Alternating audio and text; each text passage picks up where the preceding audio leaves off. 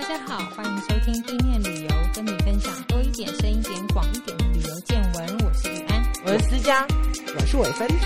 呃，今天是录音时间是一月三十号，其实还在农历过年期间，嗯嗯、那就还是先跟大家拜一个很晚的晚年，希望大家兔年行大运，兔年吉祥，新年快乐。对，赚钱赚到吐哦！好，我看到最哦，对，最近有很多针对兔的英文谐音的祝贺词。哦、不晓得今年兔子适合去哪里玩哈？好像适合去远一点的地方。所以呢，我们今天就来用连线，好硬的转折有没有？我们请到一位现在住在泰北青来的太太来跟我们聊一聊。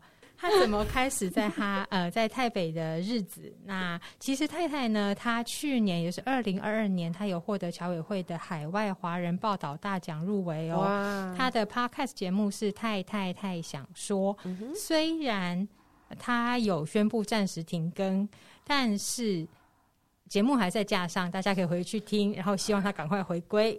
好，我们先请我们今天的来宾太太。好，Hello, 欢迎大家好，欢迎 太太，声音很温柔，是的，难怪可以叫到外国去。哎、欸，怎么叫？来，请太太大概大概自我介绍一下。Hello，大家好，我是太太。其实大家 刚刚三位主持人都介绍差不多，然后我刚刚在听的时候，我就觉得好可爱哦，然后忍不住很想笑出声，但就憋住了。哦，没关系，请尽量。对啊，如果要稍微自我介绍一下的话，我通常都会说，就是我是一不小心就在泰国待了九年，然后嫁到这里成为太太的一个人，这样子。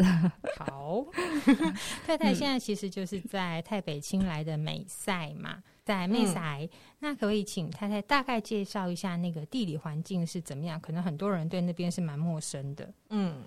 对，我相信喜欢泰国的人，对于曼谷跟清迈都是熟悉的。嗯，那美赛的地理位置就是在清迈，再上去呢，还有一个府叫做清莱府。美赛就位于清莱府的最北边，靠近缅甸大其力的位置，哦、所以它是一个泰缅边境的地方。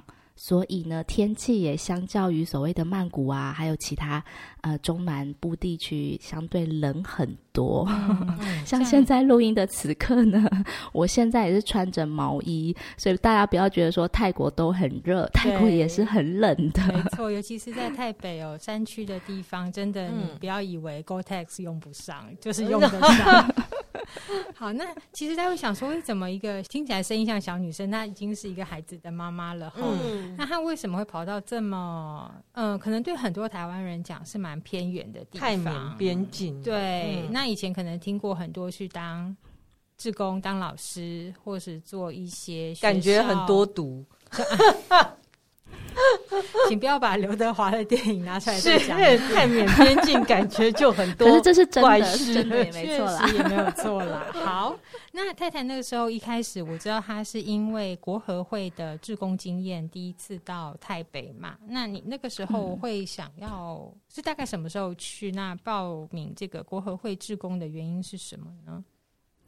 我一开始知道国合会是来自于一位我的国中同学，然后他一直都是在从事医疗产业方面的工作。嗯，大概是二零一一年吧，我跟他见面的时候，就听他聊说他之前参加国合会的海外志工，然后被分发到吉里巴斯。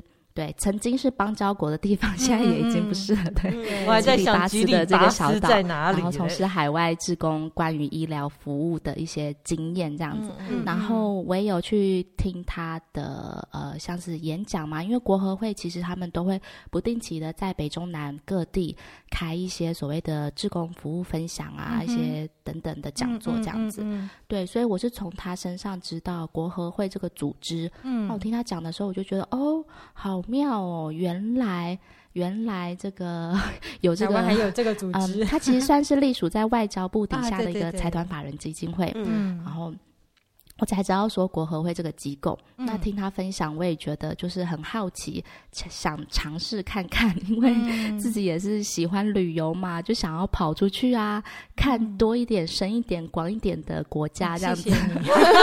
就把我们 slogan 都背。所以就大概隔年的时候，二零二二年，哎，呃，不是二零二二，二零一二年吧，嗯、我就开始去了解国合会。如果他们有在办讲座的时候，我就会去参加去听，嗯、然后也就开始。是去报名，嗯，然后是在二零一三年的时候，蛮幸运的，就是通过了。嗯，其实国合会它有个筛选机制，对，我觉得个人还算有一点严格啦，因为它有书面的，嗯、还有面试的，嗯，然后通过了之后才会，呃，还有个受训期，嗯、然后才会，嗯、对，还会受训期，就是像把所有人集合在一起，有大概两个礼拜，我不知道现在是这样子，嗯哼，对，然后我们就在那个。剑潭的青年活动中心，嗯，哦，有点像集训，对对对，受训集合，嗯、然后也会去一个定点服务。嗯、像那个时候，我们是去台湾的司马库斯山上，然后服务三天这样子。哦，对，所以要经过这样的受训期啊，哦，你合格了，然后才把你分出去分配出去这样。嗯嗯、那分配出去的都是台湾的邦交国，还有友好地区。那台北算是跟台湾是友好地区，所以我就被分配到了这里这样子。嗯，因为台北那边确实是蛮多呃所谓的华文学校，对不对？嗯、就是还有一些教会组织，台湾过去的，嗯，都在那里。嗯，嗯可是呃，连受训内容会是什么啊？有一些基本的，比如说像教你防身术。哦，哦 是这个哦，因为有一些国家它可能就比较像巴拿马啊，巴拿马也断交了，就可能有一些，这真的是时代有一些嗯，有一些地方它可能是就会比较危险啊，教你一些基本的嗯，还有煮菜也可能有啊，但我们来解释没有。但我印象比较深刻的是，他会教你一些写。企划组织的东西吧，嗯、就是说，我们我们虽然身为海外志工，但是我们也是抱着一个想要去做一些事情的心态吧。我觉得大家应该可能从事志工服务也会多多少少这样的心。嗯、那你你在那边，你是一个外来者，你到了当地之后，你要怎么去融入当地的文化，然后发现当地的一些、哦、呃可能是问题，或者是你想要去做的事情，嗯、然后去解决，或者是你可能要做一个。嗯，以公司来讲的话，可能就像业绩做出一个计划，嗯、计划这样子。嗯、对，嗯、所以我们有一有有好几堂课是在写这样子的，像是计划书，就是你可以到当地，然后做什么事情。就算你现在人还在台湾，嗯、但你可以透过资讯，然后去了解，去试想。你到了当地，你可以为当地做一些什么？这样，嗯，像了解，嗯，其实蛮完整的，对听起来整个训练，嗯嗯，其实国合会它这个志工的，当然后面它会有很多门槛啦，就一关一关筛选。嗯、那我看了一下，它最基本的条件就是，只要你是中华民国国籍，嗯、那连年龄的话，只要满二十岁，原则不超过六十五岁，嗯、所以大家都还有机会，嗯、在座的大家。然后，真的，嗯、其实很多中年人会去参加耶，是，就可能已经退休了，没事做，然后他又有专业能力在，对对对对，他就会去参加这样。嗯嗯，然后他就是有一些，比如说学经历，就是国内外大专毕业，或者是具五年含以上的相关工作经验。嗯，那其实你进去网站就会看到他每一个国家他需要的人才，比如说资讯啦、农业啦，或是公共卫生这样子。他会提供你什么？就住宿免费。然后吃免费，因为他不会给你钱嘛，因为毕竟是职工，所以至少是机票免费。呃、我当初会选择国合会来做志工服务，是因为这是国合会是我看过对。所谓志工服务来讲，最有保障的一个机构。哦，哦对，其实他会补贴给你生活补助费，然后生活补助费其实就会换算于相当当地人的最低薪资，哦、就是基本的薪资。是然后除了每个月的生活补助费之外，还有保险啊，嗯，然后还有一些呃语言，就是你要学当地语言的话，也可以申请语言学习费。哦、还有你今天如果要做一个。计划，比如说你到当地，你发现当地的医疗状况怎么样？你要做一个计划的话，你也可以提出计划书，然后申请那个计划费去实施。哦、对对对，所以国合会算是相当有保障的。我觉得我蛮推荐大家的。如果说你想要借由旅游或是借由工作去了解一个。国家的话，嗯、国合会是一个很好的保障。嗯，感觉是比你自己去找一些 NGO 团体，对，因为之前有提过嘛，对对，这是另外一个。因为像举例来讲，像我当初二零一三年到的时候，我不知道大家还记不记得，二零一四年的时候，泰国就发生政变，对，然后那个时候第一时间，其实国合会就来信通知，嗯、就是要我注意安全呐、啊，然后也说了，是如果真的有紧急状况的话，是可以。帮我们安排回台湾。嗯嗯嗯嗯，对，嗯、像这种状况的话，你就会觉得很安心。嗯，就是哦，你会知道说自己被台湾这个国家保护的很好。嗯、就是你今天在国外发生什么状况的话，不会被弃之不理这样子。嗯，了解。嗯、那你那时候就是是自己选要到台北这个地方，还是被随机派过去的？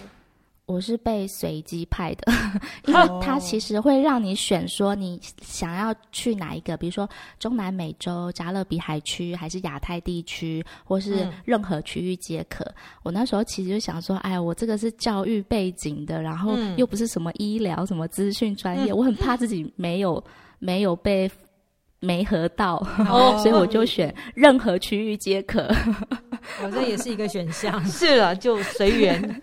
所以像随缘，一般的这些、嗯、呃，就所谓的像你讲的比较 general 的这种，不是科技呀、啊，或者是医疗的背景，也都可以安心去申请就对了。我觉得大家可以去国合会的网站，它有很多的合作计划，各个国家全球都有，嗯、然后可以去看看那个计划里面它需要的条件是什么，去看看自己是不是适合。嗯，对，因为其实，在去年的简章里头，到那个圣文森。嗯，他有一项需求是影音编辑，嗯、所以只要你会剪片，哦、就可以去了。对，对我之前还有听过桌球的，去、啊、去，我忘记是哪个国家，就是教桌球，教人家打桌球，哦、好特别、哦，桌球也可以。对，嗯、所以如果有兴趣，大家都可以去看看哦。嗯嗯，那那时候太太去台北，你是随机派去，那是你第一次到泰国吗？啊、呃，好像也不是，我第一次去泰国是大学跟。跟大学同学毕业旅行，可是那时候就跟团呐、啊，嗯、也没有什么太大的印象，这样子。嗯、对，那你真的实际到了泰北那边的生活的感觉怎么样？有很大的冲击吗？其实我在被分发到泰北来之前，对这里是一无所知。嗯，然后我我直到收到那个媒合通知书说，哦，你被分发到泰北地区的时候，我还吓一跳，嗯、泰北。这什么地方？哪里？这不是邦交国啊？为什么？为什么泰国北部会会会是？为什么会分发到这里呢？嗯嗯、就是其实我心里比较想去的地方是巴拿马这样子，距离很远呢、啊。对，所以那个时候我是。那个时候才开始去从网络上搜寻啊，去看啊，嗯、泰北到底是什么样的历史背景？为什么会跟台湾有这样的渊源？为什么台湾要派派志工老师过去这样子？嗯嗯、所以我也是，嗯，因为这样子，然后才开始从网络上看一些资料啊，慢慢了解说哦，所谓的泰北孤军啊，然后等等之类的一些历史伤痕。嗯 所以你那时候到的地点就已经是青莱，就是边境那个地方了，对不对？对，青莱边境的地方是十月底的时候来，嗯，然后一到的时候，我就觉得，因为玉安也知道嘛，十、嗯、月底就是凉季，天气很舒服，所以我的 一到的时候会觉得，哇，好温暖哦，太阳晒起来是暖的，好舒服哦，跟台湾比起来，这样天气实在是。太好在了，就是太舒服了，很好居住，因为就是天气很干嘛，嗯，嗯，没有雨，嗯，所以一开始的冲击，我觉得其实没有什么太大的冲击。一开始到一个新地方，都是很带着很新奇、很好奇的心，嗯、然后去享受一切，所以，嗯，说冲击好像也没有什么太大的。太大的印象。嗯，嗯，那你那时候主要担任的志工的工作是哪一部分呢？呃，我主要担任就是在华文学校从事教学的工作，对，教中文。呃，其实我是教英文。哦，教英文。哦，对对对，我刚认识他的时候，他跟我说他是英文老师。可是在，在呃那个地方的建筑或者市景，其实是会跟台北差不多吗？还是说它会比较乡下一点？很乡下。呃，如果要以台湾来比拟的话，大家可以想象成类似，只是类类似于台东山区吧。哦哦，OK，嗯嗯嗯，对，那个时候一三一四可能已经好一些些了啦，是就是大概十年前嘛，路上还好一点点，嗯嗯嗯，对，但是真的到很山区还是。嗯四轮传动车要上去吧？OK，嗯嗯，那你在那边教的大部分是就是以前从云南移居到泰国的学生吗？还是呃缅甸那边过来的学生？都有哎、欸，各类学生都有。嗯、有在泰国的少数民族，比如说像傣族啊、白夷啊，嗯，然后还有从缅甸过来的华人。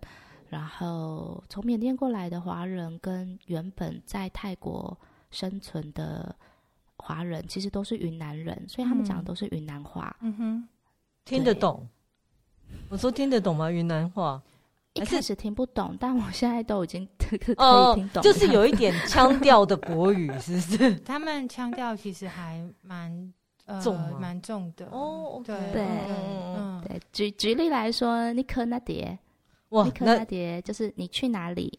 那真的是听不懂，但是它会有某些字感觉只是音往上飘。Oh, OK，对，嗯、可是应该有专用的他们自己语言的话，你就没有办法理解。嗯，对，嗯，所以你是在那边的华语学校教英文。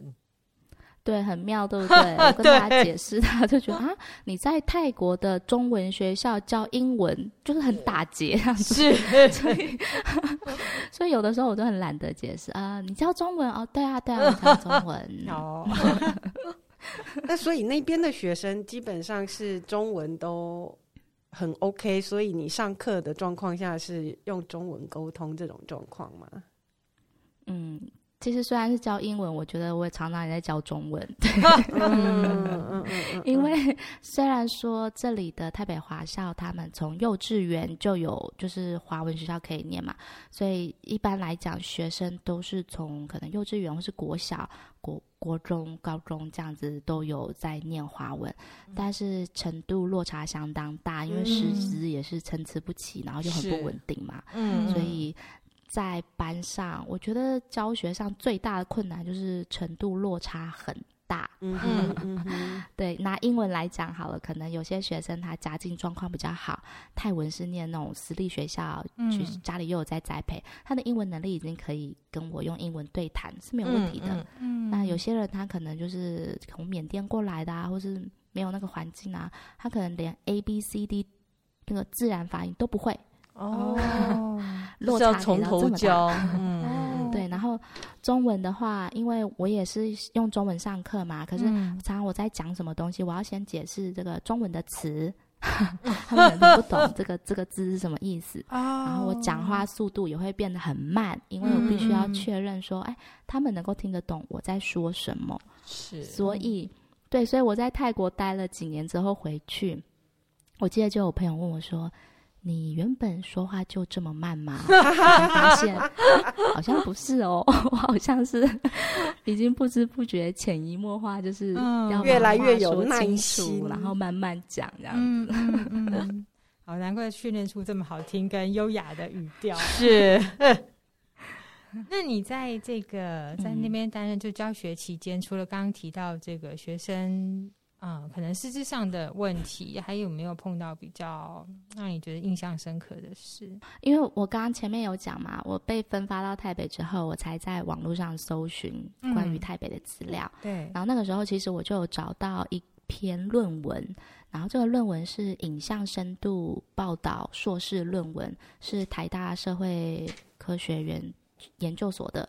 对，嗯、然后这个论文我觉得他写得很好，而且他还有影片这样子。然后我当初其实为了要说服我爸妈，呃，让我去台北，嗯、然后就是要让他们先了解台北是什么环境。对，所以我就把这份论文影印出来，影 印出来。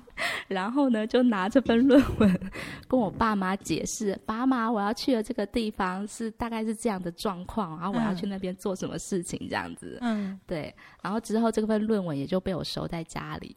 然后在我结束志工服务的时候，我先回到台湾一阵子嘛，然后我就在整理东西。整理家里的东西的时候，发现，哎，这份论文是我当年印出来要说服我爸妈的耶，嗯、哇，好怀念呢。然后我就在翻的翻，然后就看到很熟悉的名字，哎，这个好熟悉，这不是那个我我老公的好朋友吗？这样子，哦，好巧，影像深度报道硕士论文嘛，他其实有附那个 YouTube 连接，哦，就是他在就打开那个 YouTube 连接影片一看，哎呀，真的就是他耶！哇 就是我觉得很妙的是，论文中的受访者已经成为我现实当中的朋友，嗯、就是捕捉到他们说什么野生受访者，对对对 对。后来后来我就拿着去问他，就说哦，对啊，那时候有人说要来做什么田野调查，嗯、要采访什么的，他就他就对，嗯、他就接受。你那时候去做志工，就是总共前后时间多长？嗯前后时间总共两年半哦，两年半，这是要签约的吗？还是要要签约？国合会要签约。那我那个时候是两年一约，但据我所知，在我下一届之后都已经改成一年一约了。哦，嗯嗯嗯。那你觉得这一次的这一趟两年多的志工经验，对你的人生有什么改变？但我知道你现在就移居到那里了，是。嗯，但除此之外呢？我觉得改变有很多耶，嗯、就是我们另外开一集 让你讲。我觉得一开始来之前啊，呃，从事志工服务的人多多少少都会比较有种好像有一点点理想，嗯、有一点点抱负，有一点点想要做一些事的心态。嗯呃，可是到了当地这样子过了两三年之后，包括现在在这里待了九年。有时候会觉得啊，当初自己有点好傻好天真这样子。就就再讲回我刚刚先前提到的，嗯，我们在国合会受训期间，不是要写所谓的企划书、计划书吗？嗯、就是你先设想在当地可以做什么，然后那个时候我的计划书是师资培育。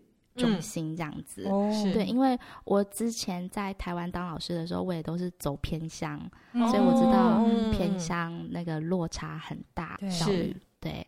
然后我之前在台湾的时候有待过马祖，所以就。哦嗯，就知道说，其实稳定的师资是非常重要的。是那时候企划书是写当地师资培训这样子，就是希望说可以培养当地老师成为长久的、嗯嗯稳定的师资这样子。嗯嗯，嗯，因为确实你一直靠国外的志工也不是一个永续的方法。但没错，但待久了你就会发现，哦，有时候呢，这个是。就会讲到华校的一些黑暗面，对 哦，所以所以就变成一个幻想，从梦想变幻想，理想很丰满，你你你你真的要深入当地，你真的要在这里待久一点，深入当地，你才可以知道说这些问题背后的结构是怎么样。嗯，对。然后有时候外人其实蛮难去改变的啦，真的就是像。怎么讲？俗老话说的“解铃还须系铃人”，没错没错 哦。因为它还会跟那种在地的结构性，不是你光是从教育问题就可以解决的。嗯嗯嗯，嗯对。所以我我我就觉得，如果很深的体认的话，就是觉得发现自己的渺小吧。就是说，你有想做的事情啊、呃，你想要做大事，这件事情并不伟大。可是真正伟大是可以有一群人愿意。跟你做一样的事情，这样子。嗯嗯嗯嗯嗯，有你长大了，这么好听的声音，讲这么鸡汤的话，是 对，好鸡汤哦。就是我觉得其实这个这个道理是在台湾的公司职场也一样。无论你到哪个公司职场，然后或者是你跑到海外做志工服务，跑到海外工作，其实你会碰到问题都一样。所以不要对志工服务、嗯、海外志工服务有太多美好的幻想，觉得、嗯、说哦，我就去那里怎么样什么的，嗯、没有。其实你会遇到问题，跟在台湾的职场都是一样的，嗯，因为都是人嘛，对，跟人共共事的时候就是会这样子。而且海外可能更复杂吧，因为文化的不同，对对对对，还有一个就是你要妥协到什么程度？是对，你要不要很认真去看待？然后还是一异国政府，就你你你要跟他生气吗？不需要啊，是是，你也无法改变了。好，那我们刚刚在听太太讲的时候，应该有听到一个关键字叫“老公”哦，是，就这样，就从两年变九年。你是在志工的期间认识在台北的先生吗？对啊，他其实就是学校的同事这样子。哦，近水楼台，他是教中文的吗？对，他真的是啊，他是教资讯的。哦，从台湾过去。呃，他是台北华人，但是他有在台湾念过大学。嗯嗯嗯嗯，那他也是呃，算是中国云南移民的第第三代，对不对？啊、呃，对，算是第三代。嗯嗯嗯，难怪你现在云南话都听得懂。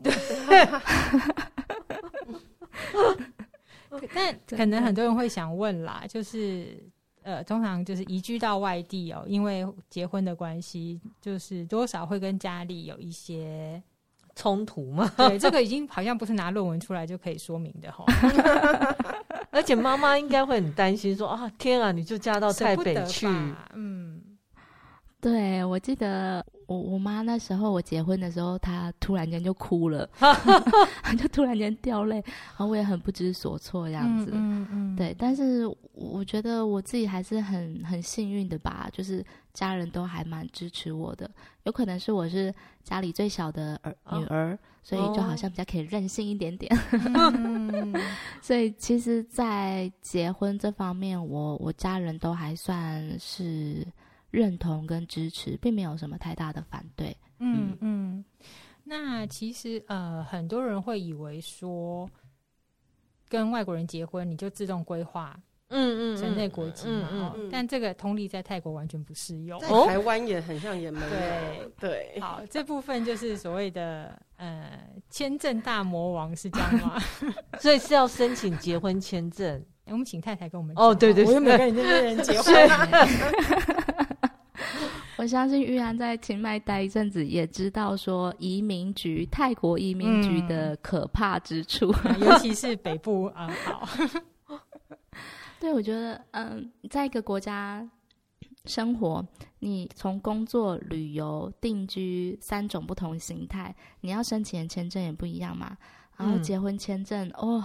当初我们申请的时候，我真的觉得这是对我们婚姻最大的考验，目前还是 最大的考验，对，非常的繁琐，而且我们遇到了很多问题。嗯、那这些问题不是来自于我们的自己本身，而是泰国移民局呢，他常常朝夕令改，又或者是他今天跟你说这样，明天又跟你说别的，嗯，就是。他的办事效率跟台湾比起来是完全不一样的，没 错。嗯，对，那基本上你要去移民局办签证的话，跑个三次是很正常的。嗯嗯，尤其是这种跟跟依亲相关的。哦、OK，嗯，嗯对，他非常严格，因为他泰国有很多呃西方人嘛，西方男性他会跟泰国女性结婚，哦、然后其实就是假结婚。嗯、对。假结婚真投资或者什么之类的，假结婚真投资，在结婚签证这方面审核是非常非常严格。嗯嗯嗯，因为他们为了保护自己人，所以在投资的部分，他们有限制呃本地人的一些条件才可以。因为他们光是呃，你做生意的话，他们就二十几项自己的保护产业，外国人是不可以当老板的。嗯嗯嗯。不过这个我们可以理解。这种法律一开始的设定，可是我想他们到后面都会变质的比较，在小地方呃要求的太多。对于你好礼貌，你想找一些很礼貌的话，可以直接讲没关系。我觉得对当事者来讲真的蛮辛苦的，蛮折磨的吧？因为我记得长签大部分都是一年一签，嗯，然后他一开始都只会给你三个月。OK，所以你每三个月都要跑一次移民局去做续签，嗯，还有呃九十天的报道。那那个报道就是表示说你没有你你在这个移这个地方的移民局嗯，办了这个就是住在这里，你没有乱跑，哦、所以每九十天你都要去一次移民局。嗯嗯嗯嗯，对，那移民局的速度就要看当地的移民局的 速度、行政效率。对，那你对于尤其是在住在比较偏乡的地方，他每次要去跑这个申请，是真的是很困难的。嗯嗯嗯，那所以有几个不同的身份吗？就是说你。结婚之后多久之后变成，比如说就是呃什么当地居住者，然后才变成当地人，例如这样子的不同身份吗？这个我觉得就像游戏关卡一样，你要一关 一关的过。我现在呢，嗯、即使我结婚签证已经拿到第五年吧，嗯嗯，我还是一样一年一签，每一年都要办结婚签证。对，然后长期居留的话，我们曾经有查过，他好像你要，呃，门槛蛮高，而且也要钱，对，好像要几十万去什么手续费什么，哇，这么高，而且你银行要一定的存款，嗯嗯，对，所以你先生算是泰国人，有泰国国籍，应该说有，他有泰国国籍，OK，哦，所以这样结婚也还拿不到，就太太还也拿不到，拿不到，因为泰国。泰国跟台湾一样，就是不承认双重国籍。嗯嗯，基本上。哦，OK OK。那呃，小孩子生出来之后呢，他是有在地出生主义，还是说？因为他在泰国出生，然后他其实也是妈妈台湾人，嗯、所以他基本上他现在是有两边国籍，嗯、泰国跟台湾都有。嗯、但是呢，泰国会要在小孩十八岁的时候，你必须要做出选择，哦、嗯，你要泰国的还是台湾的？OK，嗯，不承认双重国籍的国家都一样，是这样。对对对，只是说有没有需要你每三个月都要去。办一次是申请，或是续签，或每年一签，那就看各个国家规定就可能不太一样。嗯嗯，那你生活就是你不是只有跟你的呃工作环境的人 deal，你还要跟那边的亲属家人一共同生活，等于是你就是在那个环境里了。那你有没有觉得碰到比较困难的事情？嗯，除了签证以外，工作这方面吧，我。我也会想要在这边找工作，嗯，但是好难哦。对，因为所谓的难是我没有办法合法的工作，嗯、基本上，嗯、因为当初在申请结婚签证的时候，其实你第一次的时候，移民局就会来家里。嗯，然后我记得那时候，我那时候是待在清迈，清迈移民局超严格，一来就是摆脸色，有没有？嗯，然后就是很严厉的说，你拿结婚签证是绝对不能工作的哦，因为这不是工作签证，嗯、如果被抓到你拿结婚签证工作的话，你是马上被遣返回国的。嗯，那先生又很有钱啊，对，严重的话还不能再来呀。所以那时候就呃，天哪，我不能工作，而且。我连拿结婚签证，我要去银行开户头、嗯、都没办法开哦。那其实比呃比去念书还还难哇哦。OK，对，因为如果你拿的是学生签的话，你只要有公寓一年的租约，嗯，是可以去一些银行社申请账号的。天哪，不行不行，这样把女生当成男性的附属品，这样不行的。所以真的，之前为什么我们在讲那个数位游牧，我提到说，有些国家的签证真的不要太梦幻，真的后面关卡还很多，没有那么容易。嗯嗯，是呃，长签这件事情，大家都觉得说，哦，好像东南亚签证很好拿，其实并不容易，没有，真的真的没那么容易。那有很多人说，哦，你那直接去跟泰国人结婚，你就可以。长居久待没有问题，嗯嗯、其实问题也还是很多。嗯、对，就是真的很繁琐。然后，如果你你可以，比如说清晨三四点去移民局排队，然后每三个月来这么一次，嗯、当然也是没有问题、啊。这种事情我做过，清晨三四点去移民局排队这种事情我做过。我没那么勤快，我大概都是五点多出门。太辛苦，所以其实大家可以知道，说你就是去做志工也是长时间两年，是。那你去旅行好，你长期旅行也是一段时间，嗯、可是跟真的你定居在那边是两回事，完全不一样。嗯，嗯。对，我知道很多人都对于泰国有比较美好的一些想象，说。哎呀，退休来泰国居住啊，嗯，感觉泰国好像是一个很好的退休养老之地，嗯，是没错。是也不是，就是还是要多看一些方面。嗯，是对。不过我们因为讲旅游，我们还是要来讲一点愉快一点的事情哈。是、嗯、好的，就是嗯，太太其实那时候也在清迈住了一段时间嘛。嗯嗯，那清迈跟清莱这两地，其实呃，如果住久的人可能知道差异。那呃，对于比较不熟悉的听众，太太有没有什么，比如说在生活习惯上啦，两边的环境啦，没有什么不一样？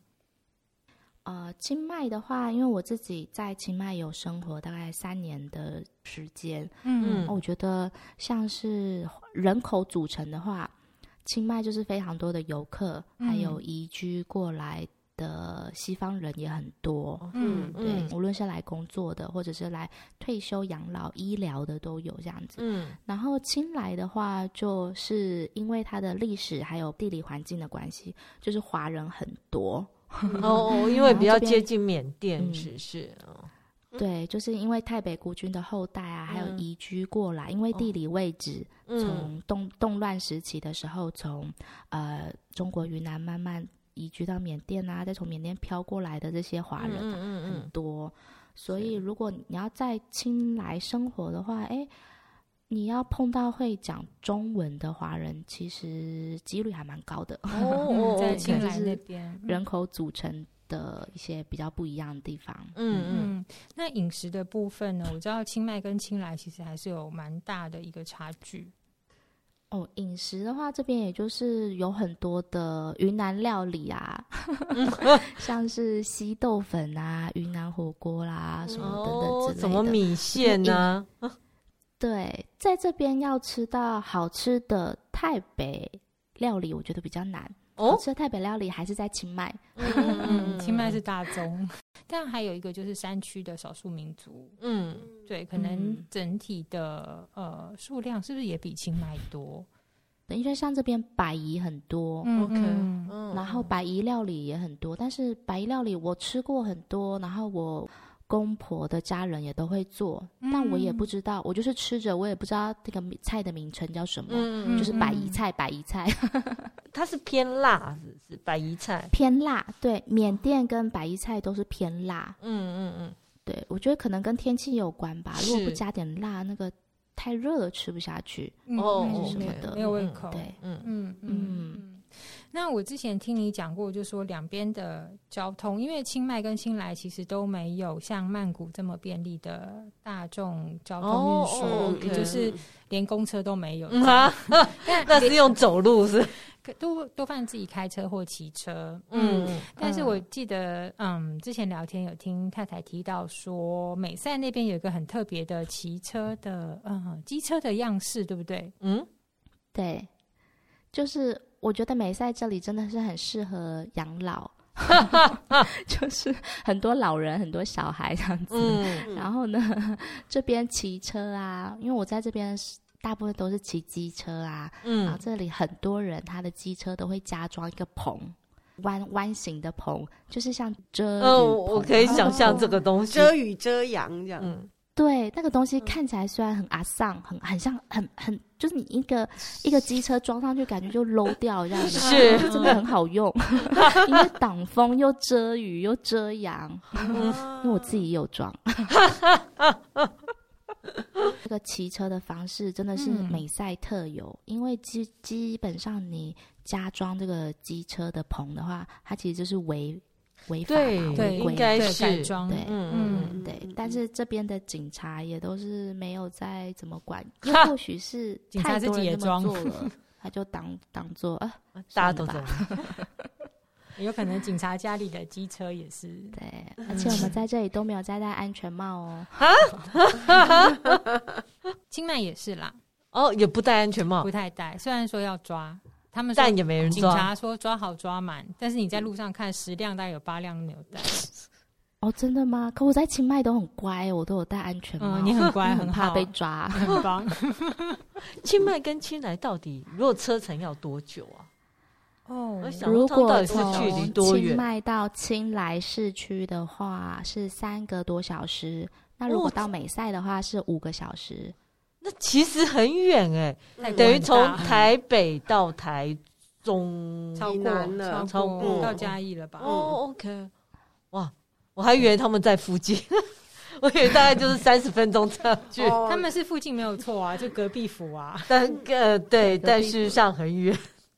但是有两百多公里远吧？对对对对，所以其实之前听说有台湾朋友就是从清迈骑机车去，我真的是非常佩服。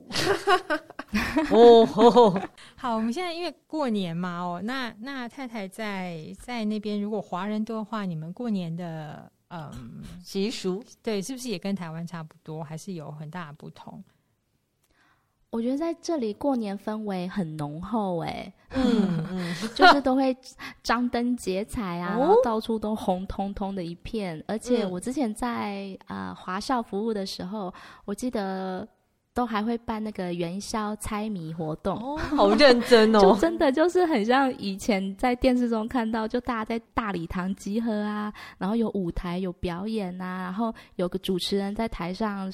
讲那个灯谜有没有？然后、嗯、台下就举手哦，猜猜灯谜，然后猜对就有奖。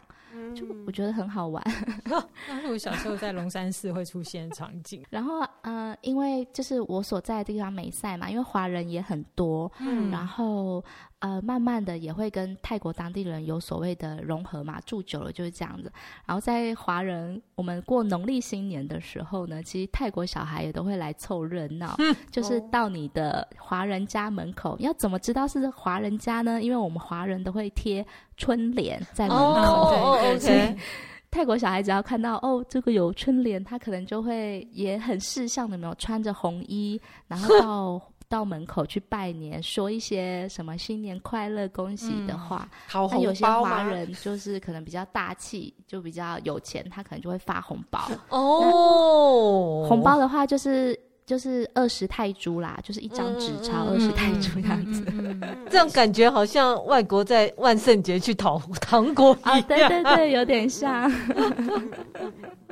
也真的是讨个吉利，也那个我们原本的意义嘛。对，是，对，嗯，其实呃，春节期间如果大家有去泰国玩的话，像是清迈的话，在网络市场那边。它那边也是会有针对春节的活动，然后也是会有放鞭炮啊、舞龙舞狮啊，然后那边的春节市集，所有的老板老板娘们也都会穿全身红。很应验今年，然后甚至会穿那种，因为天气没有到台湾那么冷嘛，是就是那种、嗯、那种无袖旗袍啊什么的，哦、还是有，就是真的是正红一片这样子。哇，台台湾已经比较没有这么多穿正红的。是美赛那边如果有嗯台湾游客想要去玩的话，你会有什么推荐吗？基本上到美赛的话，你一定会先到青莱嘛。嗯、然后青莱的话，我很推荐的就是所谓的白庙。嗯，其实中文翻译是白庙，嗯、但是其实它不是寺庙，它就是一个很宏观的艺术建筑。有人说是它是白龙寺，有人说是白庙，对，嗯、就是 White Temple 之类。对，嗯、然后我非常推荐去那个地方走走，因为我自己也很喜欢。呃，嗯、你到那边的时候，你真的就会忍不住发出“哇哦 ”嗯嗯 amazing，叹为观止，怎么可以？我觉得言语很难形容那个你眼前所看到的那种震撼感。嗯、而且有趣的是啊，它一直在变。你每一年去看，你可能都不太一样，嗯、因为它一直在盖，一直在盖，然后这边弄一弄，这边弄一弄，然后又扩张，哦、然后什么的，嗯、所以很推荐去那边走一走，看看，了解一下。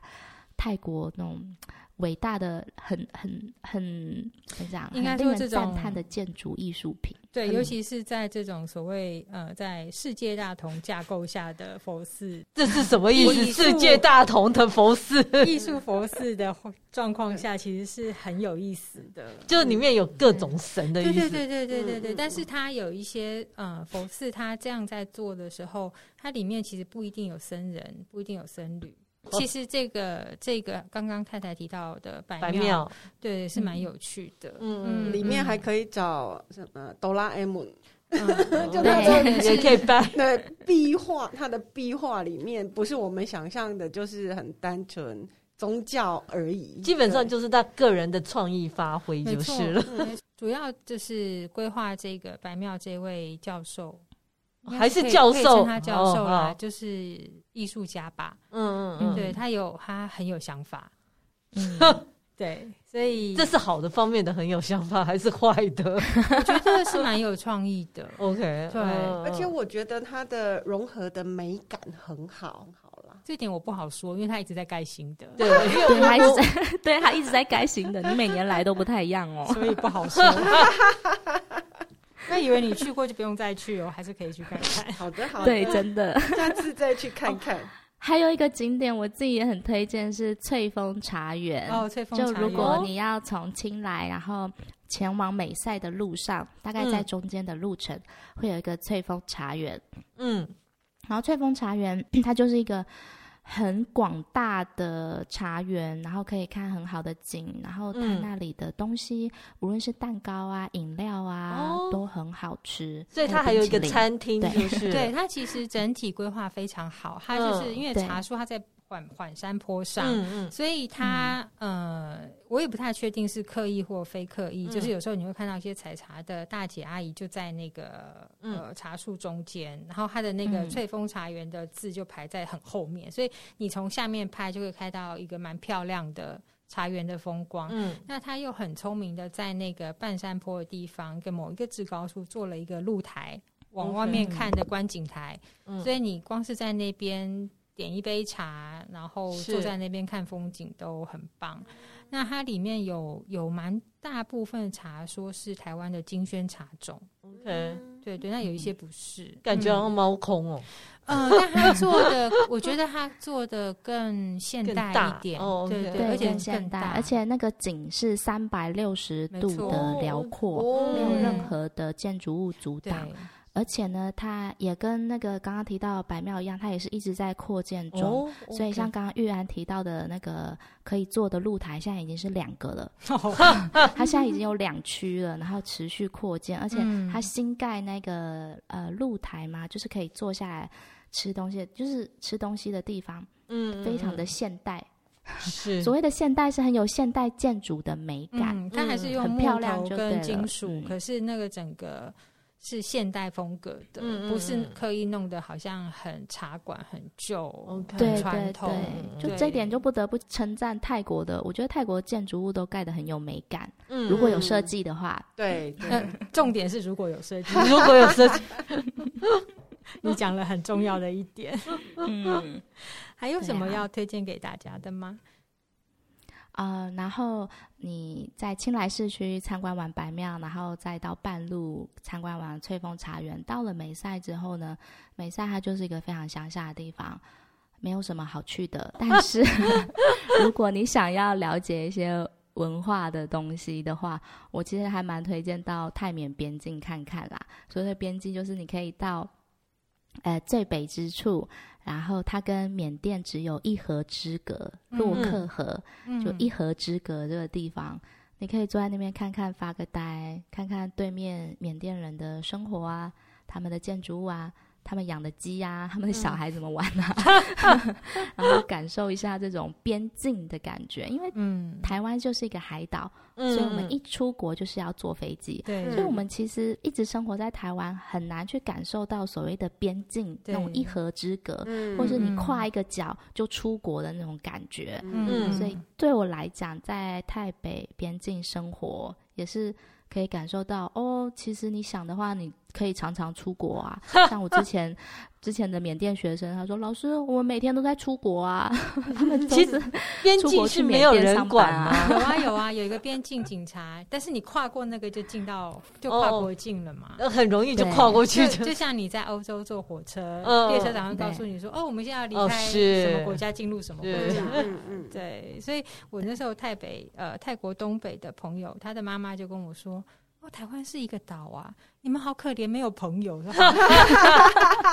真的没有，邦交国好少，没有邻居，没有邻居。对对，他在地理上说，哦，是没有邻居，没有朋友这样子，我们没有办法跨过哪里去，可是我们可以飞出去啊！对，是。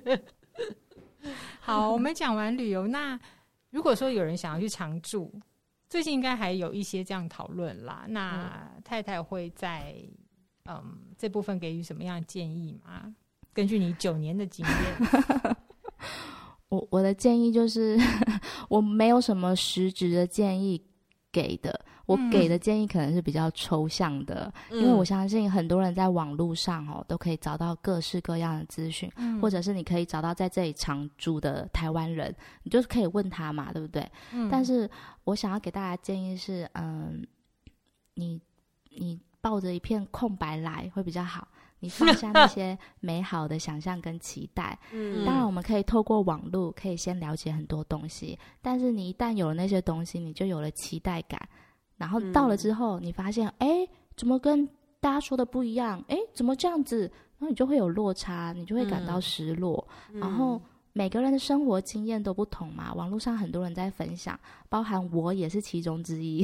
嗯、对，但是我所说的都只是我的生活经验，我遇到的，我看到的。是那我也只是居住在泰国人口六千多万人其中的一个，所以我所经历的不能代表整个泰国都是这样。嗯，是对，我也只能说分享哦，可能是这样，你或许会遇到这样，嗯，但不代表你一定会碰到这些事情。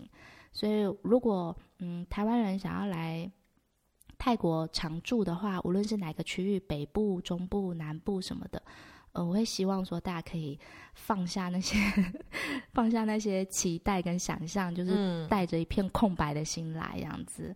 因为你会有你属于你自己的生活经验，你到这里生活，你遇所遇到的事情，都会让你原本是带着一片空白的来，然后你会被泰国这个地方 填上很多多彩多姿的颜色。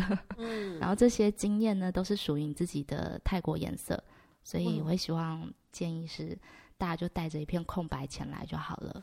其实太太刚刚有提到说，她从不同角度来看这些生活经验，分享这些生活经验。嗯、虽然她在今年年初的时候宣布她的 podcast 暂停停更哈，嗯，但是她在方格子跟关键评论网，对不对？嗯嗯但他都还有继续在写作。所以如果大家对于呃泰北清来的生活，或是对于泰国社会有的新闻有一些。好奇，呃、好奇，嗯，嗯，可以去找找他的文章。太太，要不要跟我们讲一下你在方格子的化名？化名 不就也是太太吗？不是，也一样是太太。然后，嗯、呃，专题名称是“太太有事吗？” 对。那他的 podcast 名称是“太太太想说”。对，虽然说目前是停更休息状态，但大家还是可以把以前的集数都听一次，每一集听十遍，我也是不介意的哦。他的声音很好听，真的放着听也是对耳朵是很舒服的一件事情。嗯，失眠的时候打开来听一下。好，今天真的很谢谢太太跟我们连线，谢谢，谢谢太太，谢谢你的分享。如果喜欢我们的节目，请在各大 Podcast 平台订阅我们，或到脸书、IG 按赞、追踪、分享给你身边的朋友们。谢谢大家，谢谢，谢谢太太。